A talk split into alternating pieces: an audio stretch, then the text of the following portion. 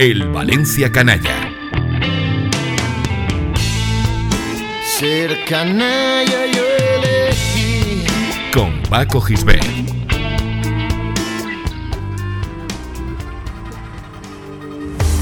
Тежки спуснати завеси Цяла нощ ме няма ти къде си Всяка сутрин ми е късно вече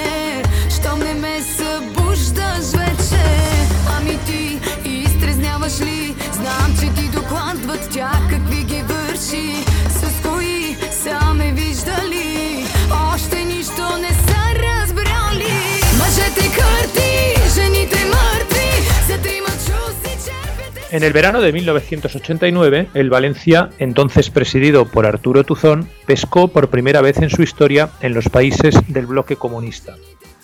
Aunque los regímenes de detrás del telón de acero comenzaban a tambalearse y no tardarían en caer, no era fácil hacerse con un futbolista que jugaba en Rumanía, Checoslovaquia o la URSS. La implacable burocracia de dichos países convertía a cualquier negociación en una pesadilla interminable. Siempre faltaba un papel, un certificado o un sello para que todo estuviera en orden. El CSK de Sofía, el equipo del ejército búlgaro, jugaban algunos futbolistas interesantes y el Valencia de finales de los 80 se fijó en ellos. Uno de estos era un atacante rebelde y pendenciero de gran toque de balón llamado Hristo Stoichov, en el que los técnicos valencianistas habían puesto el ojo. Pero Stoichov era una de las perlas del fútbol búlgaro, y las autoridades de aquel país pusieron mil y una trabas para dejarlo marchar. Otro era un tipo espigado que jugaba de delantero centro y que como mérito añadido venía de una familia de afectos al régimen.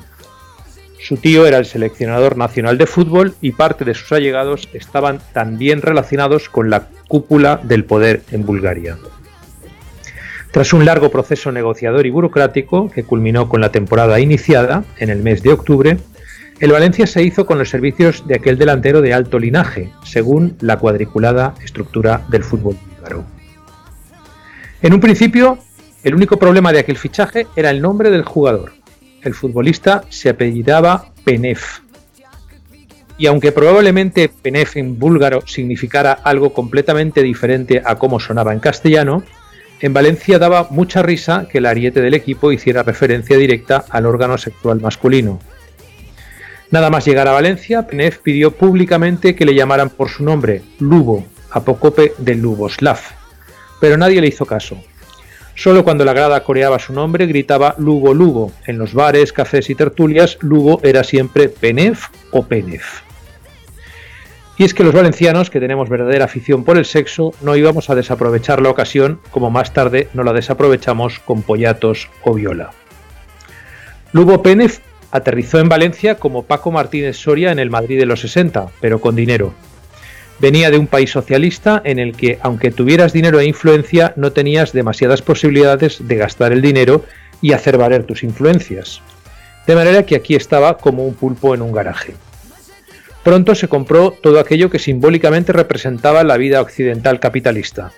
Un buen coche, ropa cara y esos avalorios en forma de joyas que denotan que tienes dinero y quieres aparentarlo, a una costa de tu gusto y tu dignidad.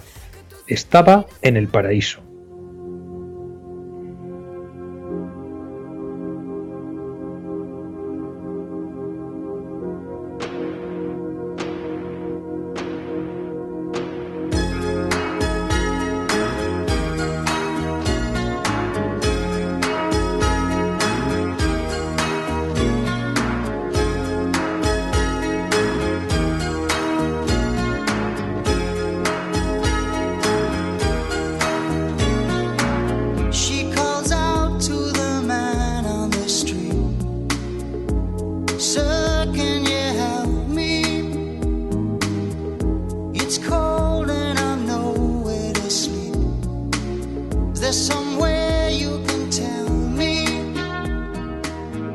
Al volante de su flamante deportivo y con la ropa más cara y peor conjuntada que encontró, Lugo Penev, que llegó a Valencia con 23 años, se lanzó de cabeza a vivir su aventura capitalista.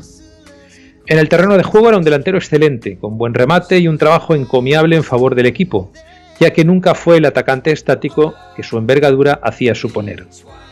Llegó a marcar 20 goles en una temporada, lo que no estaba nada mal, y se convirtió en uno de los ídolos de la afición valencianista. Pero fuera del campo, Lugo llevaba a la exageración la imagen del emigrante pobre, devenido súbitamente rico, que su origen no negaba. Se le podía ver en las tiendas más exclusivas de la ciudad adquiriendo los artículos más absurdos, o saliendo de una discoteca de moda con una rubia con pinta de putón colgada del brazo. Hasta ahí nada que no hayan hecho tantos y tantos futbolistas deslumbrados de repente por la fama y que no saben muy bien qué hacer para gastar el dinero que ganan. Penef, con la testosterona por las nubes, también quería emplear su dinero en follar, buscar chicas con las que pasar la noche, ahora que no tenía que rendir cuentas al Comité Central del Partido Comunista. Pero su escaso conocimiento de la ciudad lo llevó a pescar en el sitio menos indicado. En vez de acudir a puticlubes de mayor o menor lujo, donde las chicas que trabajaban le hubieran ofrecido discreción e higiene, buscó en el primer lugar donde vio la posibilidad de conseguir de forma fácil y barata unas noches de sexo, el parterre. En aquellos tiempos el parterre era el puticlub cutre de la ciudad, el lugar en el que operaba la prostitución más baja, la que no llega a los clubes de alterne y vende su cuerpo a precios de low cost. Y por allí se dejaba caer Pénez con su flamante deportivo, rondando a aquellas pobres chicas que por 5.000 pesetas de la época, 30 euros al cambio actual, te hacían una mamada rápida. Era como ver a un abogado de éxito en la cola de un comedor social. Pese a sus anacrónicos episodios nocturnos, Penef ofreció un gran rendimiento en los seis años en los que estuvo en el Valencia. Y eso que incluso hubo de superar un cáncer testicular en 1994 que le apartó durante meses del fútbol y le privó de estar en el Mundial de Estados Unidos, en el que su selección consiguió la mejor clasificación de su historia. Se marchó en el verano de 1995, después de la llegada de Paco Roch, con cuyo carácter chocó desde el principio. De hecho, Pénez, que hablaba un castellano fluido y divertido, se refería a Roch y Jesús Martínez, presidente y secretario técnico del club respectivamente a mediados de los 90, como los cuñados. E incluso llegó a las manos con Paco Roch en el palco de Mestalla cuando era jugador del Atlético de Madrid y ambos se enzarzaron en una pelea barrio bajera después de llamarse payaso e hijo de puta respectivamente. Aquella pelea obviamente la ganó Penef, que al fin y al cabo había aprendido mucho más en el parterre que Roche.